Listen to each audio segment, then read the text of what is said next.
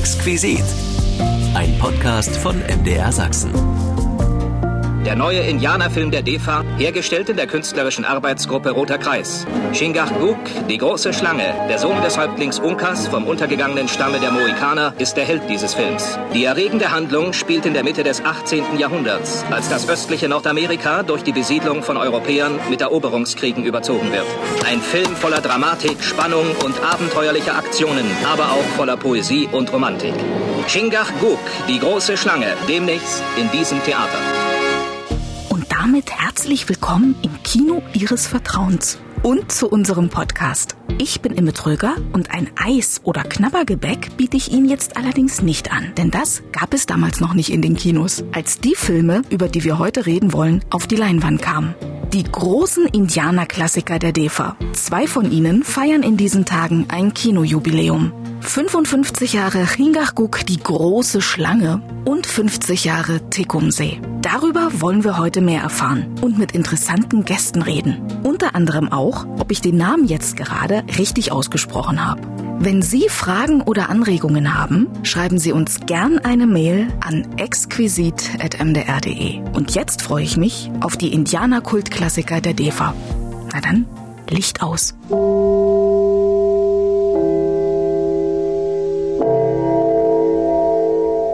Die DEFA war und ist bekannt für ihre guten Filme und das trifft auch auf die DEFA Indianerfilme zu. Allen voran natürlich Goiko Mitic, der Chef-Indianer, und wie geschaffen für diese ausdrucksstarke Rolle.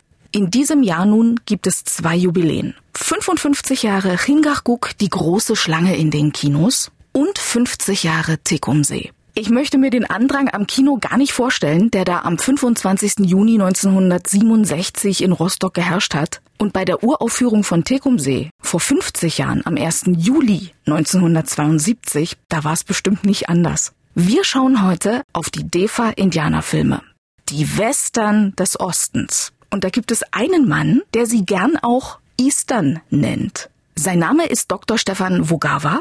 Er ist Wissenschaftshistoriker und hat eine große Leidenschaft für die Indianer und auch für die DEFA Indianerfilme. Ihn habe ich zu Hause in der Nähe von Weimar besucht und dann haben wir im schönen Schlosspark Belvedere gesessen und erzählt. Setzen Sie sich ruhig ein bisschen zu uns. Herr Wogawa, ich freue mich erstmal sehr, dass es geklappt hat. Jetzt sitzen wir hier auf der Banke, zwar nicht an der Krummlanke, aber im schönen Schlosspark Belvedere zu Weimar. Und wir wollen über 55 Jahre und genau da sind wir dann auch schon an dem Punkt.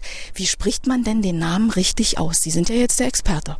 Ja, wenn es um den Film Chingachguk geht, der 1967 gedreht worden ist, dann so wie ich es eben gemacht habe. Also nicht Chingachguk, wie man es oft tut und ich es auch als Kind gemacht habe. Aber ich habe inzwischen erfahren, dass die Sprache der Delawan, zu diesem Stamm gehört der Indianer, die kennt kein Ch, die kennt nur ein Ch und deswegen Chingachguk. Sie hören schon, da spricht der Auskenner, denn Sie sind Wissenschaftshistoriker. Was ist denn das für ein Mensch? Das stimmt, das ist mein Beruf. Ich bin Wissenschaftshistoriker. Ich habe also äh, Geschichte der Naturwissenschaften in diesem Fall studiert. Und an der Universität in Jena bin ich auch promoviert worden mit einer Arbeit über Ernst Haeckel, den deutschen Darwin. Aber das Interesse an den Indianern, das ist eher ein Hobby von mir. Das habe ich also parallel zu meinem Beruf, habe ich mir das angeeignet und bin da auch als Autor tätig. Woher kommt diese Liebe, diese Leidenschaft für die Indianer? Ich habe im Vorgespräch nämlich schon rausgehört, dass Sie doch da sehr mit dem Herzen dabei sind. Das stimmt. Entstanden ist das natürlich tatsächlich schon in der DDR-Zeit, als ich äh, über das Thema der nordamerikanischen Indianer viel gelesen habe, auch viel Filme gesehen habe, die, über die wir heute reden. Die habe ich alle im Kino angeschaut, weil da gab es so eine Institution, die sogenannten Sommerfilmtage und dort wurde in aller Regel äh, ein Indianerfilm neu in den Kinos vorgestellt. Die habe ich mir angeschaut mit meinen Klassenkameraden, mit Freunden. Und da ist das entstanden. Später äh, ist dann aber noch ein Interesse, was darüber hinausging, dazugekommen. Ich habe mich also sehr intensiv mit der Geschichte, mit der Kultur, insbesondere der nordamerikanischen Indianer, äh, beschäftigt und ähm, das hat sich über die Zeit, ist das erhalten geblieben, ist sogar stärker geworden, so stark, dass ich dann angefangen habe, 2014 Bücher darüber zu schreiben. Heißt es Erinnerungen an den Eastern in Anlehnung an den Western, nur halt im Osten. Was fasziniert Sie denn besonders an den Indianern und vielleicht auch an der Umsetzung der Ostdeutschen, also der DDR-Verfilmungen? Was mich an den Indianern äh, fasziniert, ist, dass sie wirklich eine eigenständige Kultur entwickelt hatten, dass sie äh, sozusagen das, was man heute auch wieder gern machen möchte, eins waren mit der Natur, dass sie was viele gar nicht wissen, tatsächlich auch eine demokratische Gesellschaft entwickelt hatten, also in diesen indianischen Räten. Da saß man zusammen, da hat man gemeinsam versucht, Lösungen zu finden. Es gab auch ganz viele Stämme, wo die Frauen eine wichtige Rolle gespielt hatten, also äh, wo die sogar der wichtigere Teil gewesen sind. Und was mich an den Defa-Indianer-Filmen die zu Recht als eigenes Genre wahrgenommen werden, als Indianerfilm oder von mir aus auch als Eastern, dass diese Geschichten dort aus der Sicht der Indianer erzählt werden. Und das ist natürlich ein ganz großer Unterschied, insbesondere zu den amerikanischen Western und auch zu den westdeutschen Karl-May-Verfilmungen, die ich auch mag, aber die eben auch da nicht über den eigenen Schatten springen konnten. Dort wird die Geschichte immer aus der Sicht der Weißen erzählt. Und das hat äh, die DEFA mit den Indianerfilmen wirklich mal durchbrochen. Konsequent und wie ich finde auch anschaulich und auch interessant. Und deswegen sind die auch heute noch sehenswert. Wie authentisch waren denn diese Indianerverfilmungen? Ich finde, sie waren sehr authentisch, weil es war ein Spezifikum der DEFA, dass sie sich von Ethnologen, von Volkskundlern, von Amerikanisten haben beraten lassen für diese Filme. Von Anfang an auch wirklich bis äh, zum letzten Film. Das hat sie sehr authentisch gemacht. Wo sie nicht authentisch waren, sie sind natürlich nicht in Nordamerika gedreht worden. Der Film, der seinem ursprünglichen Handlungsort am nächsten kommt, ist der Film Ostseola, der ist auf Kuba gedreht worden, was Florida sehr nahe ist, wo er eigentlich spielen soll. Ansonsten ist man natürlich auf insbesondere äh, osteuropäische Drehorte ausgewichen. Und man hat auch in Jugoslawien gedreht, wo auch die westdeutschen Karl-May-Verfilmungen entstanden sind. Diese wissenschaftliche Begleitung ist wirklich auch ganz wichtig, weil dadurch war gesichert, dass die Kultur der Indianer angemessen auch zur Geltung kam. Und das wirkte sich auch in den Kostümen aus, die wirklich sehr äh, realistisch den Vorbildern sehr nahe kamen. Wo hat man denn Chingachguk, ist das richtig? Das ist richtig. Juhu. Wo hat man denn den Film gedreht? Den hat man hauptsächlich in der JSSR gedreht, äh, unter anderem in einem sehr, sehr kalten Bergsee und ähm, Gojko äh, der ein sehr sportlicher Mensch war und ist, hatte zunächst Schwierigkeiten, mit einem Kanu klarzukommen. Der ist also mehrere Mal ist das umgekippt und er erinnert sich in seiner Erinnerung, ähm, kann man in Büchern nachlesen, dass er da mehrfach in sehr kaltes Wasser gefallen ist. Da sind wir auch schon beim Stichwort Gojko Mitic. Sie haben mir ja erzählt, dass Sie ihn sehr schätzen. Sie haben ihn selber auch interviewt für eines Ihrer Bücher. Was macht ihn denn zum perfekten Indianer? Als erstes äh, fällt natürlich seine enorme physische Präsenz auf. Also, er war ja studierter Sportlehrer und ähm, ist zunächst als Komparse zum Film gekommen, als äh, Stuntman in, in kleinen Rollen. Er hat ja auch in mehreren Karl-May-Filmen, in drei Karl-May-Filmen gedreht. Das war ja der Beginn seiner Filmkarriere. Aber er hat sich eben im Laufe der Zeit auch sehr intensiv mit der Geschichte und der Kultur der nordamerikanischen Indianer beschäftigt und er kannte sich dort so gut aus, dass er von der DEFA dann auch eingeladen worden ist, an den Drehbüchern mitzuschreiben, insbesondere an den Drehbüchern der Filme Apachen und Ulzana. Äh, dort hat er an den Drehbüchern mitgearbeitet. Und das ist sicherlich auch äh, ein Zeichen dafür, wie gut er sich auskannte. Wenn Sie den Film jetzt mit den Augen eines Wissenschaftlers angucken, zwar nicht Indianerwissenschaftler, aber doch eben sehr akkurat und sehr vielleicht auch rational, was sagt denn dann der Historiker auch in Ihnen? Äh, wenn wir uns äh, die beiden Filme jetzt mal anschauen, also Ringachguck der ist vor 55 Jahren gedreht worden und Tekumsee, der ist vor 50 Jahren gedreht worden, dann fällt wirklich auf, dass dort authentische Waldland-Indianer agieren, wie es auch die Vorbilder sind.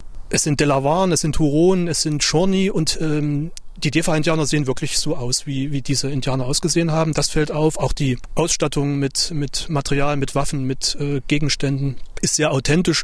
Äh, da muss man wirklich der Defa ein großes Kompliment machen, dass das so gelungen ist. Und ähm, bei Tegumsee fällt auch noch auf, dass es äh, der historisch ambitionierteste Indianerfilm der Defa ist, der wirklich einen der großen Häuptlinge im Widerstand gegen die expandierende USA porträtiert in einer sehr gelungenen Form.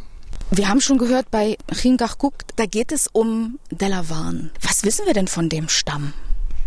Die Delavan, das war ein Stamm, der zunächst äh, im Nordosten der heutigen USA gelebt hat, dann ein Stück weit äh, in den Westen verdrängt worden ist von den äh, vorrückenden Weißen und den es auch heute noch gibt, auch diese Sprache der Delawaren gibt's heute noch. Es sprechen zwar nicht mehr so sehr viele, aber äh, das hat sich erhalten. Das ist ja leider nicht bei allen so gewesen. Wir wissen heute, es gab fünf bis sechshundert Indianersprachen. Also die Indianer waren auch nicht so uniform, wie man sich das vorstellt.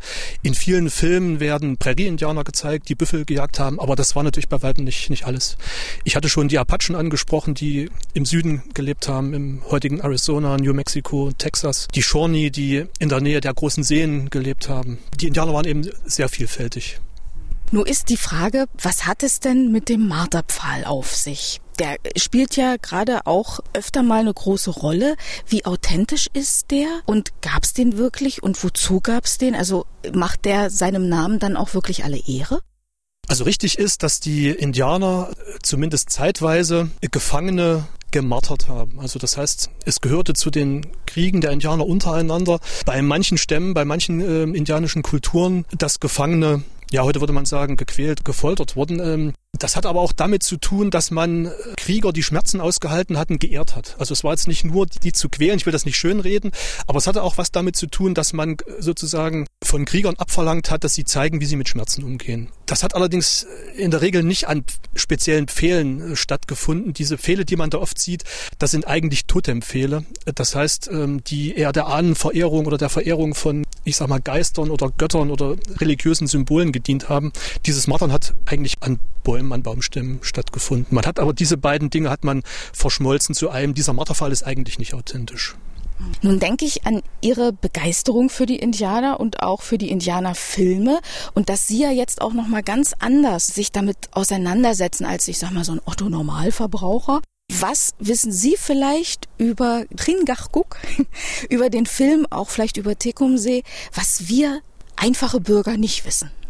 Was wahrscheinlich doch ein paar mehr wissen, aber ich möchte es trotzdem noch mal erwähnen, weil wir es noch nicht gesagt haben. Äh, Ringachguk ist ja eine Literaturverfilmung. James Fenimore Cooper, der große äh, amerikanische Autor. Und äh, das ist eine Verfilmung des Buches Der Wildtöter aus dem Lederstrumpfzyklus, aus dem seinem bekanntesten Buchzyklus eigentlich. Was vielleicht nicht so bekannt ist, wie gesagt, ist in der GSSR gedreht worden. Die Dreharbeiten waren gar nicht so einfach. Es kam zu kleineren Unfällen. Golko Mitic ist ins Wasser gefallen. Tekumsee ist auf der Krim gedreht worden. Dort war es äh, während der Dreharbeiten sehr kalt. Man hat dort die heilige Stadt der Indianer, Tippecanoe, aufgebaut. Und äh, die Schauspieler haben sich immer gefreut, äh, wenn sie sich in den Drehpausen an Feuer setzen konnten und ähm, sich wärmen konnten, weil es war sehr kalt. Und eine der Hauptdarstellerinnen, Anne-Kathrin Bürger, die wird dort verletzt und fällt zu Boden und sagt, es war schrecklich, so lange dort liegen zu müssen, weil sie wirklich gefroren hat. Da sind Sie schon bei meiner nächsten Frage angekommen gewesen, sozusagen im Nachhinein. Das war auch eine Überlegung, das eine eine Literaturverfilmung, das andere, Tekumsee, den gab es ja wirklich. Es ist ja ein authentischer Häuptling, kann man das sagen? Er war ein Anführer, ein Stammesanführer. Und als wir über Tekumsee im Vorgespräch gesprochen haben, haben Sie angedeutet, dass Sie dort auch waren, an historischen Orten. Was waren das für Orte? Also ich habe äh, während meiner USA-Reise, die jetzt nicht nur der Arbeit an meinen Büchern diente, auch für insbesondere mein Buch über Tecumseh, die Person und den Film recherchiert in den USA und in Kanada.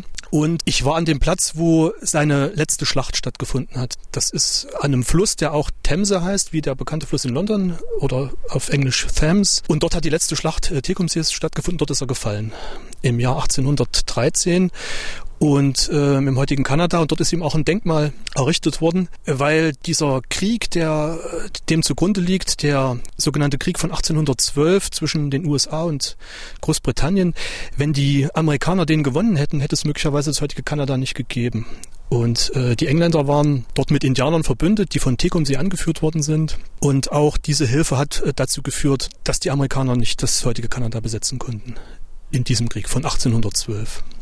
Das Bild vom Ort der großen Schlacht, der letzten großen Schlacht von Tecumseh, haben wir auch auf unsere Internetseite gestellt, auf mdrsachsenradio.de. Und wir wollten auch über ein weiteres Buch sprechen von Ihnen. Ich habe über die DEFA-Indianer-Filme inzwischen vier Bücher geschrieben. Ein Lexikon, was man, ohne zu übertreiben, als Standardwerk für die, die sich mit dieser, diesem Filmgenre beschäftigen, bezeichnen kann. Und drei Bücher über Häuptlinge, die Titelhelden von DEFA-Indianer-Filmen sind, ähm, die es wirklich gegeben hat. Das waren neben Tecumseh auch Ostseola, der Seminola, und Ulzana, der gleich in zwei Filmen vorkommt, in Apachen und in Ulzana. Die DEFA-Indianer-Filme waren ja generell absolute Publikumsrenner. Ähm, sieben von zwölf Kinofilmen zählen zu dem 50 erfolgreichsten DEFA-Filmen überhaupt. Ringachguck auf Platz 20 mit 5 Millionen Kinobesuchern. Bei 17 Millionen DDR-Einwohnern ist das schon eine Hausnummer. Und ähm, ein anderer Film, Die Söhne der großen Bärin mit über 9 Millionen, der ist sogar auf Platz 4. Gibt es noch irgendetwas, wo Sie jetzt vielleicht das noch im, im, Herzen, im Kopf haben, wo ich aber gar nicht hindenke? Gibt es noch irgendetwas, was wir vielleicht ganz dringend noch wissen sollten zu dem Thema?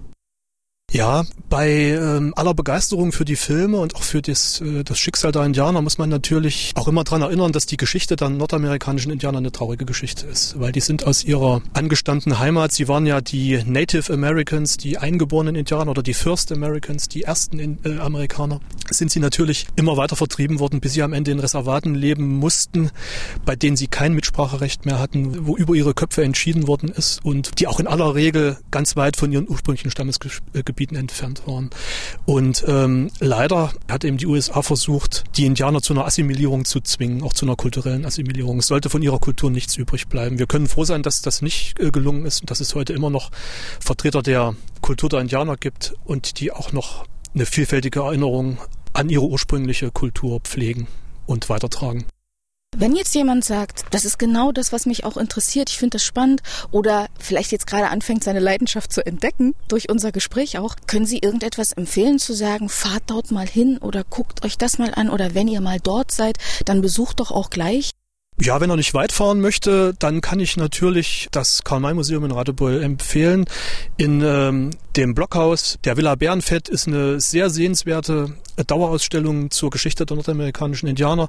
Und in der Villa Shatterhand, dem Wohnhaus von Karl May selber, kann man alles über diesen, wie ich finde, genialen Sachsen und seine Bücher, die auch äh, immer versuchen, den Indianern Gerechtigkeit zukommen zu lassen, kann man erfahren. Herr Wugawa, es war mir eine Freude, hier mit Ihnen gesessen zu haben, über die Indianer geredet zu haben, über die Indianerfilme zu Ostzeiten und darüber auch so viel zu erfahren. Wie verabschiedet man sich dann als Indianer?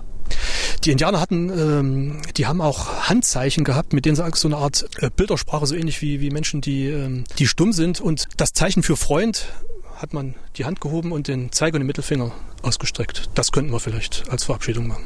Ja, dann machen wir das. Also das ist so ein bisschen wie ich schwöre, ne? Also es war mir eine Freude, ich schwöre. Vielen Dank für die Einladung. Ich habe äh, gern an der äh, Sendung zu einem wichtigen und schönen Thema mitgewirkt. Vielen, vielen Dank für den angenehmen Vormittag. Stefan Wogawa hat mir über die DEFA-Indianerfilme erzählt. Er ist Wissenschaftshistoriker, Buchautor und ein großer Indianerfan. Vor 55 Jahren hatte der DDR-Kultklassiker Chingach Guk die große Schlange Kinopremiere. Fünf Jahre später flimmerte dann Tecumseh zum ersten Mal über die Leinwand. Und ich glaube, keine Hofpause in der Schule kam ohne aus. Cowboy und Indianer spielen. Eine der beliebtesten Freizeitbeschäftigungen der Jungs. Denn er hat sie damals alle in seinen Bann gezogen. Gojko Mitic. Auch meinen lieben Kollegen Peter Neumann. Peter, du warst ja ein ganz, ganz schlimmer Gojko Mitic-Fan, hast du mir erzählt. Golko war mein Held. Golko war mein Idol. Ich habe Golko geliebt. Und als er in dem Film Weiße Wölfe getötet wurde, habe ich bitterlich geweint und habe dann auch Rolf Hoppe gehasst, weil der war immer der Widersacher im Film von Golko Mitic oder oft zumindest. Und Rolf Hoppe hat es bei mir verspielt gehabt. Äh, das hat lange gedauert, bis ich Rolf Hoppe wieder gern gehabt habe, weil er eben immer der Feind war von Golko Mitic im Indianerfilm. Und äh, ich hatte mal Kinokarten für einen neuen Film mit Goiko, bin dann zur Straßenbahn gerannt, bin natürlich ausgerutscht in der Pfütze, äh, musste nochmal nach Hause, weil die Hose ziemlich dreckig war, habe also die Hose gewechselt und als ich dann im Stadtzentrum von Dresden am Rundkino ankam, stellte ich fest, die Kinokarten waren in der dreckigen Hose und die lag zu Hause. Und es war Premiere. Und ich stand da und habe gebettelt und gefleht, lassen Sie mich rein, bitte, bitte, Sie werden noch sehen, da ist ein Platz dann frei. Es führte keinen Weg rein, ich kam nicht ins Kino und wieder habe ich schrecklich geweint. Aber es gibt auch sehr schöne Momente. Denn zu meinem sechsten Geburtstag machten mir meine Eltern das schönste Geburtstagsgeschenk meines Lebens. Ich schaute auf den Geburtstagstisch und da stand ein Schwarz-Weiß-Foto von Golko Mitic, aufgenommen bei Dreharbeiten zu Tekumsee. Das heißt, er hatte gerade seine Perücke gar nicht auf, sondern die Originalhaare waren zu sehen, aber die Uniform hatte er an von Tecumseh. Und darauf stand auf diesem Foto für meinen kleinen Freund Peter.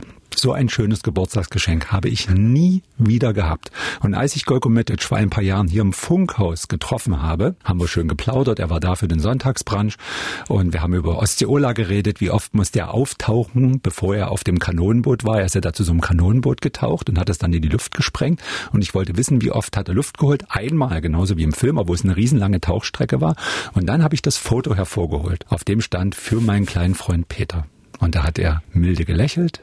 Und dann haben wir noch ein Foto gemacht. Und auf diesem neuen Foto hat er dann wieder unterschrieben für Peter von Golgometic. Und diese beiden Fotos stehen jetzt bei mir daheim nebeneinander im Schrank. Das berührt mich jetzt. Das ist sehr berührend. Und das Lustige ist, dass ich immer gedacht habe, Gorko Mitic ist so ein Calvin Baum, riesengroß. Und dann stand er vor mir und ich habe auf ihn herabgesehen. Das war schon etwas seltsam. Aber es war trotzdem toll, ihn zu treffen. Es war ein ganz besonderer Moment in meinem Leben. Ich habe ihn dann nochmal getroffen, auch in Hoppes Hoftheater. Da hat er mit Rolf Hoppe die Friedenspfeife geraucht. hatte ich dann endgültig meinen Frieden gemacht mit Rolf Hoppe. Und auch da haben wir uns darüber unterhalten, dass ich damals dieses Foto von ihm bekommen habe. Und auch das war schon wunderschön, dass ich da mit ihm reden durfte. Und Golko gehört zu meiner Kindheit dazu. Ich habe dann auch im Garten immer Indianer gespielt, äh, bin dann mit dem Tomahawk durch den Garten gerannt und habe das Tomahawk geworfen oder habe mich in irgendeinem Graben versteckt. Und ich war Golko. Und das war toll. Was war denn eigentlich für dich so toll an ihm? Der war so, so ruhig, der ruhte in sich und er war so gerecht und so ehrlich und er verkörperte wirklich das Gute und äh, er hat auch nicht immer gewonnen. Ne? Es gab ja auch Filme, wo er starb, wo er getötet wurde, wo er erschossen wurde oder wo im letzten Bild von Tekumsee vom Film wird die Szene so eingefroren und man weiß, oh, er wird in dieser Schlacht fallen. Also er hat diesen, diesen Ureinwohnern Nordamerikas, hat er ein Gesicht gegeben und eine Stimme gegeben und ich fand das so großartig und diese Filme waren eben nicht so, so plakativ, so da sind die Guten, da sind die Bösen, Bösen, sondern es gab auch Grautöne und es gab aber eben Golgo, der am Ende versucht hat, das Ganze noch zum Guten zu wenden. Es ist ihm nicht immer geglückt. Und äh, außerdem waren es teilweise auch sehr, sehr spannende Filme, Abenteuerfilme. Zum Schluss wurden diese Indianerfilme dann, fand ich, so ein bisschen anstrengend und pädagogisch. Da habe ich es dann nicht mehr so gemocht. Ich glaube, mein letzter, den ich sehr geliebt habe, war Ulzana. Da hat ja Golgo den Tod seiner Frau gerecht. Renate Blume wurde da getötet von, klar, von Rolf Hoppe. Ja. Aber da hat er den Rolf Hoppe dann auch umgebracht gebracht. Und da war der Gerechtigkeit Genüge getan. Da bin ich mit einem guten Gefühl dann aus dem Kino hab gedacht, ja, es gibt noch Gerechtigkeit. Ich danke dir, dass du deine Liebe zu Goiko mit uns geteilt hast. Rauchende Kolz und brennende Pfeile. Ein Held, der allen Gefahren trotzt und für das Gute kämpft. So war er. Liebevoll inszenierte Szenen, unendlich viel Spannung und Herzblut am Thema. Das machte die Defa-Indianer-Filme zum absoluten Kult und heute zu Klassikern des Genres. Fast auf den Tag genau vor 55 Jahren kam Ringachguk die große Schlange mit Gojko Mitic in die DDR-Kinos. Und ein Mann spielt dabei die wichtigste Rolle. Und das im wahrsten Sinne des Wortes. Denn er war unser aller Häuptling. Die Rede ist von Gojko Mitic. Mein Kollege Johannes Wolf hat ihn für sie getroffen und mit ihm darüber gesprochen, wie es war, die große Schlange zu drehen. Und was ihm bei seinen Erinnerungen als erstes in den Sinn kommt. Das war Kanufahren. Ich musste Kanu fahren und zwar äh, auch in bestimmten Flussabschnitte, wo richtig die Wellen da waren und der Fluss war ziemlich schnell und die Kanus waren von, von Defa selbst produziert aus Plaste und die waren so rund und waren sehr kipplig. Und da musste man aufpassen, dass man nicht irgendwie abgeht. Und dann unten sind die Klamm, also Steine ganz scharf und da kann man sich auch verletzen. Aber es ist, ich glaube ich, sehr gut gegangen. Von dem großen Erfolg damals sei er überrascht worden, hat er uns erzählt. Gedacht hätte er nie, dass es noch so viele Filme mehr geben würde. Nein, das wusste ich nicht. Das dachte ich. Ich habe schon bei dem ersten Film gedacht, das wäre nur eine Eintagsfliege, aber dann, als die Premiere war von dem ersten Film, Die Söhne der großen Bären, da war so ein Zuspruch von den Zuschauern da, da lag auf der Hand, wir müssen weitermachen in diese Richtung. Das Image als großer Indianerschauspieler scheint Gojko Mitic ein bisschen zweigeteilt zu sehen, wie er uns sagte. Ich kann mich erinnern, dass ich schon bei dem vierten, da haben wir drei Filme gedreht. Das war Die Spur des Falken und da kam der vierte Film Weiße Wölfe. Da habe ich den Autor überredet, dass er den Helden sterben ließ. Tatsächlich haben wir gemacht. Ich wollte eigentlich nicht in so eine Schublade kommen und wollte damit auch hören, sage, gut, vier Indianerfilme, das reicht, sonst kommst du nicht mehr raus. Wir haben den Film gedreht und der Film lief und da kam so eine Lawine auf Deva zu und ich musste schnell wieder auferstehen für den nächsten Film. und am Ende liebt er dann doch alle seine Rollen. Oder hat er einen Liebling? Ach mein Gott, ich habe sie alle gerne, sind zwölf Stück.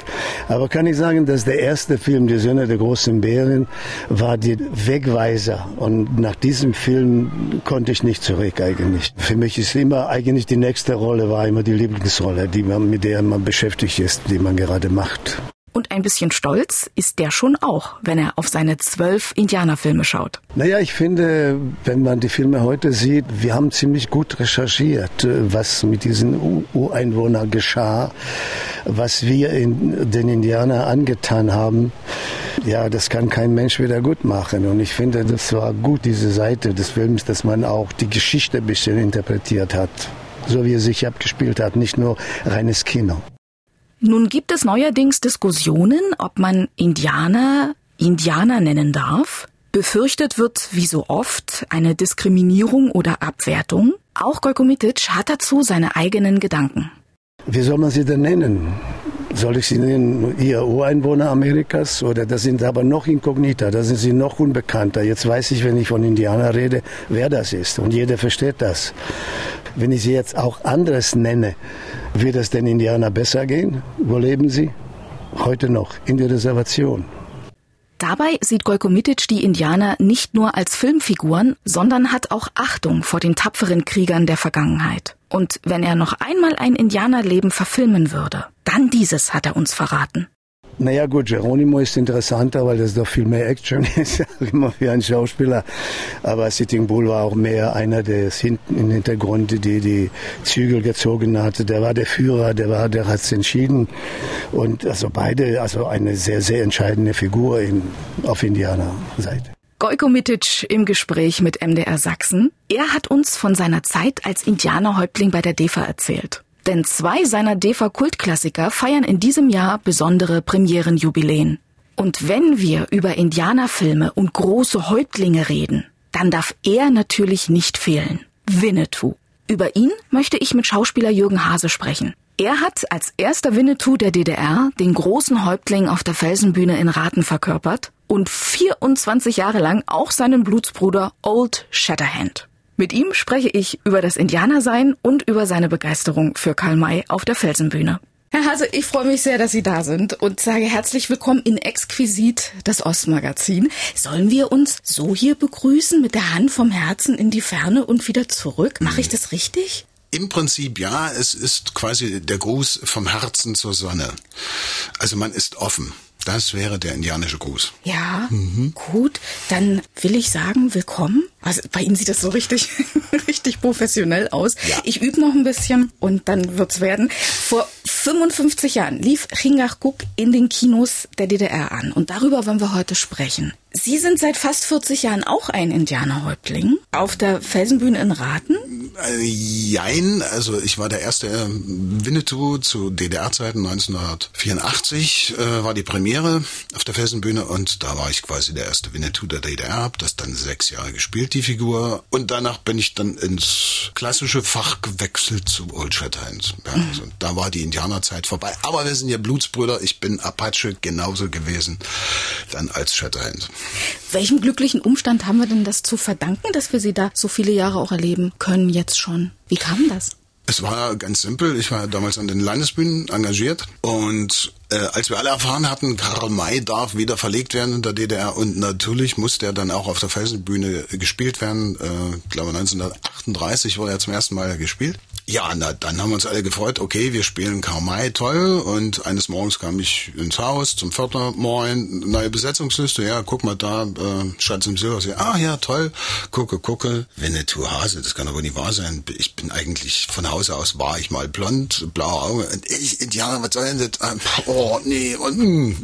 Aber dann habe ich mich damit angefreundet und es war eine sehr schöne Zeit.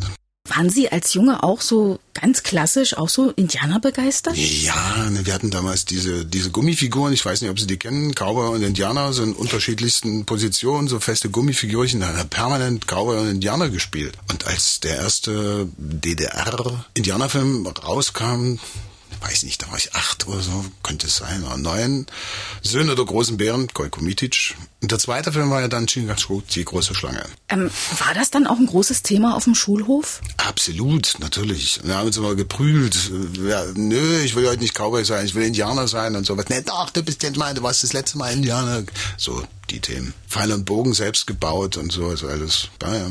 Und Gojko Mitic selber, war das so, wie man sich einen Indianer vorstellt? Naja, also für mich war es, da war ja ein kleiner Junge, es war ein Idol für mich. Das war ja, das war der Indianer schlechthin. Also gut, sie muss zugeben, die Kamai-Filme kannte ich damals nicht. Wusste, dass es Kamai gab. Klar, Bücher wurden damals ja noch nicht verlegt, standen bei dem einen oder anderen noch im Regal. Aber ansonsten war das meine erste große Begegnung mit wirklichen tollen Indianern. Was waren so toll an Gorko Mitic in der Rolle? Naja, na, also wenn Sie sich erinnern, der, der Typ hatte eine Traumfigur und war einfach der hatte so eine Aura, das hat mich fasziniert als, als Junge. Die Ruhe, die er ausstrahlte und dann die Explosivität. Ja, und dann wieder geritten ist, das war fantastisch. Ohne Sattel und das Pferd hat auf ihn gehört. Das hat für mich also auf Pfiff gehört, den anderen abgeschmissen. Also sein Stiefbruder Red Fox, das war ja Klon Ferdinand, wusste ich damals nicht. Also war der Darsteller von Klon Ferdinand. Vristala heißt er, glaube ich, oder hieß er. Weiß nicht, ob es ihn noch gibt. Wenn Sie aus heutiger Sicht so mit Ihren erfahrenen Schauspieleraugen auf die DEFA-Filme von damals gucken, was sehen Sie denn da? Was fällt Ihnen vielleicht auf? Was nehmen Sie wahr, was so ein normaler Kinogucker vielleicht nicht wahrnimmt? Oh, das ist, ist es schon eine Menge, weil wir ja quasi wissen, in Anführungsstrichen, wie es gemacht wird. Mhm. Ähm, also die ganzen Tricks, das ist alles, was dann auf der Mattscheibe so nicht zu sehen ist. Aber was mich am meisten heutzutage belustigt, ist zum Beispiel in Chingachgook die Regen- oder Freudentänze der der Indianer da, also wie man sich quasi zu DDR-Zeiten Indianertänze vorgestellt hat, also das finde ich immer äußerst witzig. Also wenn man weiß, wie die Indianer wirklich tanzen, was wir inzwischen wissen und zu den äh, Kamai-Festspielen in Radebeul hatten wir ja auch immer die ganzen Jahre auch äh, richtige Indianertruppen da und das war faszinierend, die dort tanzen und spielen zu sehen. ja, und wenn man das dann sieht, es war schon lustig. Aber naja, gut, okay. Als Kind ist mir das nicht aufgefallen achtet man da jetzt auch nicht unbedingt drauf. Gibt es irgendwelche Kniffe, die Sie vielleicht jetzt so mit einem zwinkernden Auge uns verraten können, wo Sie sagen, ja, das Ding ist so und so gedreht worden und hinterher kam das und das raus? Ja, da ist natürlich so, wenn man sieht, also Gorka ist ja ein Sportstudent damals gewesen und top trainiert, keine Frage. Aber eben auch Pierre Brice als Winnetou, äh, wenn man das sich mal anschaut, die springen aufs Pferd aus der Kalten, aus dem Stand. Man sieht aber nie, wo sie abspringen. Das heißt, ab der Hüfte ist zu sehen, dass sie springen und in 90 Prozent aller Fälle steht dann ein kleines Trampolin. Ist halt so. Also ich kenne eine Menge Kollegen, die es auch so können und Raten ist es mir auch, zumindest als Winnetou, äh, gelungen, aber es klappt halt nicht immer. Zum Beispiel, ja. Mhm. 1984, da wurden Sie dann ja selber zum Indianerhäuptling. Sie haben ja. schon gerade erzählt. Wie haben oder wie leben Sie so die Festspiele heute und vielleicht auch damals? Gibt es da Unterschiede zu früher? Es gibt natürlich Unterschiede zu früher. Erstmal ganz simpel. Zu DDR-Zeiten hatten wir nicht im Ansatz die Möglichkeiten, was zum Beispiel die Ausstattung der Stücke betrifft. Schon alleine die Waffen. Also das waren alles Selbstbauteile, die wir damals hatten und echt wir haben einen ganz tollen Waffenmeister gehabt und der hat eine Original Silberbüchse für Winnetou gebaut, die den Maßen von Karmai, hat sich natürlich die Maße original im Karmai Museum, war ja schräg gegenüber, abgeholt. Die war dann aber eben auch genauso schwer und ganz bescheiden zu transportieren auf dem Pferd ohne Sattel, das war eine Heidenarbeit. Ja, und die ganzen Winchester-Büchsen, die wir dann hatten, die waren auch Marke Eigenbau und so. Also schon alleine das und die ganzen Colts, also das ganze Equipment, was man dazu hat, wenn da richtige Western-Sattel dann in den 90er Jahren, reitet sich dann eben auch ganz anders. Und äh, also das ist der frappierendste Unterschied eigentlich. Ansonsten hat ja die Landesbühne den Anspruch, so, sagen wir mal, original wie möglich an Kamai zu sein. Also stücktechnisch, inhaltlich. Anders als zum Beispiel Bad Segeberg oder Esper, die Bühnen kenne ich ja auch von einigen Inszenierungen, die sind da wesentlich freier im Umgang mit dem Thema und den Geschichten von Gamay. Mhm. Spüren Sie diesen Indianergeist? Also ich meine, der Spaß und die Geschichte, das ist ja das eine, aber mhm. letztendlich steckt ja auch wirklich eine Historie dahinter. Spüren Sie das auch bei so einer Inszenierung? Schleicht sich da manchmal auch sowas ein, gerade wenn so echte Indianer auch vor Ort sind?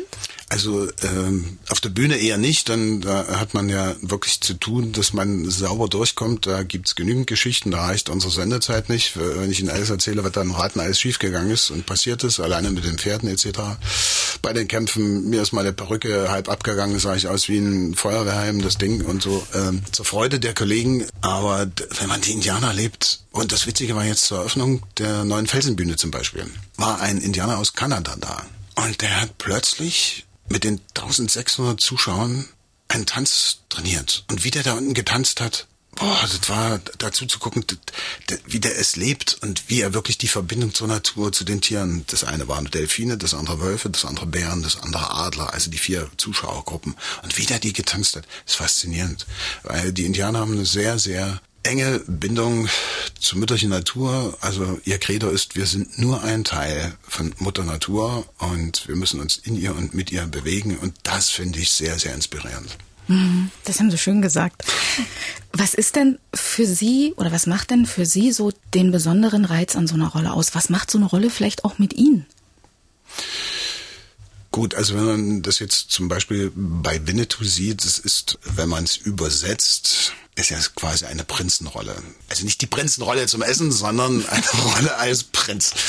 Und es ist bei Karl May so beschrieben, dass der Junge sowas von sauber und clean ist. Also egal, wo er rumschleicht, und die schleichen viel durch die Pampa, sein helles Lederkostüm ist immer sauber, unbefleckt. Er ist klug, sehr intelligent, belesen. Deswegen interessiert er sich dann auch für das Christentum, das ihn sehr berührt hat. Zum Schluss stoppt er ja quasi als Christ in den Händen von Old Shatterhand. Also quasi bekehrt von Karl May so geschrieben. Und äh, das ist natürlich so eine so eine Idealfigur von Mensch zu gestalten, ist nicht ganz einfach, weil die Erfahrung zeigt, das Leben ist weitaus kantiger, eckiger, äh, mit Höhen und Tiefen und mit Fehlern und äh, Mensch ist halt nie vollkommen. Aber das war so eine seiner Sehnsuchtsfiguren, also von Karl May, in der er sich gesehen hat. Die beiden eigentlich, Shatterhand und Winnetou. Man sagt so, das sind so die Ideale. Da könnte es mal hingehen. Das wäre schön. Sie kennen ja beide. Ja. In was unterscheiden die sich denn vielleicht so am meisten, die zwei? Also Shatterhand, und das hat mir beim Spielen dann auch wesentlich mehr Spaß gemacht, muss man so sagen, kann man etwas freier gestalten. Er hat ein bisschen mehr Humor, Winnetou ist eher zurückgenommen, in sich gekehrt, auch oft schon alleine von der Figur her. Er ist Indianer, er weiß, dass sein Volk aussterben wird, etc. Das beschäftigt ihn natürlich anders als Shatterhand, der nun wieder weiß, ja, okay, wir müssen miteinander auskommen und damit wir miteinander und nicht gegeneinander überleben. Und das macht die Rolle natürlich ein bisschen, also Winnetou zumindest ein bisschen, wir sagen, eng in der Gestaltung. Da hat man als Stadt ein bisschen mehr Freiheiten, auch mal einen Scherz zu machen und äh, mit seinen Kollegen Sam Hawkins und Hope Frank und so. Äh, da kann man ein bisschen rumalbern, was Winnetou eher selten macht. Er lächelt ab und zu mal, aber dann ist auch wieder gut. Also, er hat immer das große Ganze im Blick und ist weitsichtig. Ja, deswegen machte dann Shatterhand schon ein bisschen mehr Spaß, muss man sagen. Naja, kann man so nicht sagen. Es war eben völlig anders, aber man ist etwas freier als Schauspieler. Entwickelt sich so ein Charakter auch über die Jahre, dass ja. man sagt, dass, vor zwei Jahren habe ich das noch so angesetzt, aber mittlerweile oder bleibt das doch in dem Gerüst oder ist es ein Mischmasch? Nein, es ist natürlich so, dass man wird ja älter man hat mehr Erfahrung als Mensch und äh, meine Frau sagt immer, wo nicht drin ist, kann nicht rauskommen. Und je mehr man eigene Erfahrung hat, kann man auch mehr wiedergeben als Schauspieler. Und das spiegelt sich dann natürlich auch in den Figuren wieder. Und hat sich in denen, ich meine, ich habe Shatterhand 24 Jahre gespielt. Äh, ich denke mal, vor knapp 24 Jahren war der noch etwas anders als dann die letzten Jahre. Da war er schon logischerweise etwas reifer, abgeklärter und das fließt natürlich automatisch mit ein in die Gestaltung. Also natürlich hat man ein festes Gerüst, das ist logisch, aber da ändert sich doch eine Menge. So wie man sich als Mensch ändert, ändert sich dann auch die Figur logischerweise mit. Wenn man einer Sache so lange treu ist, wie, wie Sie über so viele, viele Jahre, was ist für Sie so das Besondere an der Arbeit dort? Was bringt Sie vielleicht auch immer wieder dahin zurück? Naja, also ich bin von Hause aus ein sehr naturverbundener Mensch. Ähm, mein Papa war Jäger, ich musste als Siebenjähriger schon mit in den Wald als Treiber und im Winter Tiere füttern und Futter ranholen. Also ich war sehr oft im Wald und mag Tiere. Ich habe ein Hund, ich hatte auch mal ein Pferd, also wir hatten mehrere Hunde. Also ich liebe Tiere und das ist schon eine schöne Arbeit mit Tieren, echten Tieren. Ich liebe Pferde, ich reite sehr gern. Auf der Bühne das benutzen zu können, das ist wunderschön. Freiluft macht mir sowieso Spaß, unheimlich. Und dann natürlich komme ich wieder zu dem zurück, was ich zu Anfang meinte. Cowboy und Indianer haben wir liebend gerne gespielt und jetzt konnte ich das richtig auf der Bühne in echt also gut, wir hatten keine echten Patronen, aber ähm, wenigstens echte Gewehre. Und das war schon toll. Also fasziniert mich immer. Ich bin nach wie vor gerne auf der Felsenbühne zurzeit als Patterson in Patterson Findus. Die ganzen Prügeleien sollen jetzt die jungen Kollegen machen und das reicht. Gibt's denn da auch Zuschauerreaktionen? Wie nehmen denn die Menschen Winnetou wahr? Meistens mit A's und O's. Es ist halt ein, eine Idealfigur, die auch solche, als solche auch von den meisten Kindern und Erwachsenen Karl-May-Fans sowieso wahrgenommen wird. Also guter Freund von mir, Jean-Marc Böckholz, der unter anderem auch mein Winnetou mal war, über viele Jahre, der jetzt in Elspe den Winnetou spielt, schon seit vielen Jahren. Der hat eine so enge Fangemeinde da unten, das ist faszinierend wie da Leute sich nach wie vor mit dem Thema und mit der Geschichte beschäftigen. Kommen Sie zum Karmaifest, was da los ist. Erwachsene Menschen spielen Indianer und leben Indianer. Es gibt so viele Indianistiktruppen, die das in ihrer Freizeit machen und Stunden über Stunden Kostüme nähen, also was heißt äh, Sachen nähen, also in Original, wie es die Indianer mal gemacht haben oder eben als, weiß ich nicht, äh, Südstaatenarmee dort auftragen. Das ist denen ihr quasi zweites Leben. Wann wird's denn wieder Winnetou-Aufführung geben auf der Felsenbühne?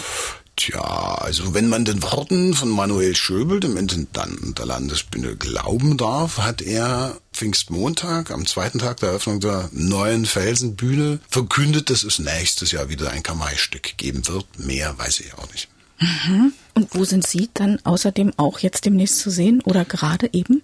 Ja, gerade eben in Patterson und Findus dann bin ich natürlich mit meinen beiden Kollegen vom Zwinger Trio unterwegs. Wir haben ja dieses Jahr unsere Geburtstagstour, 40. Geburtstag. Ja, wir sind immer am 19. sind wir auch auf der Felsenbühne, 19. Juli. Mhm. Da haben wir dann noch einiges zu tun, unter anderem. Das kann ich mir lebhaft vorstellen. Also das ist auch so ein Jahr der Superlative so ein bisschen. Wir hatten 50 Jahre Dixieland ja. schon. Wir haben die Indianerfilme, die mit 55, auch Tecumseh 50 Jahre. Ja. Also das muss ein guter Jahrgang gewesen sein. ja, offensichtlich ja. Herr Hase, vielen, vielen Dank für so unheimlich leidenschaftliche Einblicke auch, weil ich glaube, da gehört auch eine Portion Herzblut dazu, um da auch wahrhaftig sein zu können auf der Bühne und nicht nur zu spielen, sondern dass es auch wirklich für bare Münze genommen wahrgenommen wird. Ja. Ich danke Ihnen für Ihre Geschichten und dass Sie mein Gast waren hier in Exquisit das Ostmagazin. Und gibt es Wünsche, die sich Indianer auf den Weg geben, wenn sie wieder voneinander gehen müssen? Im Prinzip, der Begrüßungsgruß vom Herzen zur Sonne ist eigentlich der Wunsch der Indianer, dass man sich friedvoll begegnet, wenn man sich begegnet.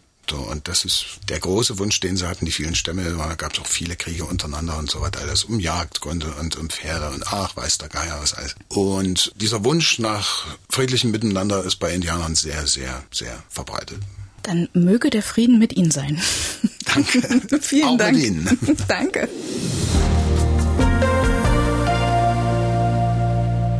Das war unser Podcast zur Exquisit-Sendung 55 Jahre Ringarguk, die große Schlange. Ich bin Imme Tröger. Vielen Dank, dass Sie uns gelauscht haben. Den nächsten Exquisit-Podcast zur Sendung gibt es in einer Woche. Und wenn Sie Fragen oder Anregungen haben, dann schreiben Sie uns gern eine Mail an exquisit.mdr.de.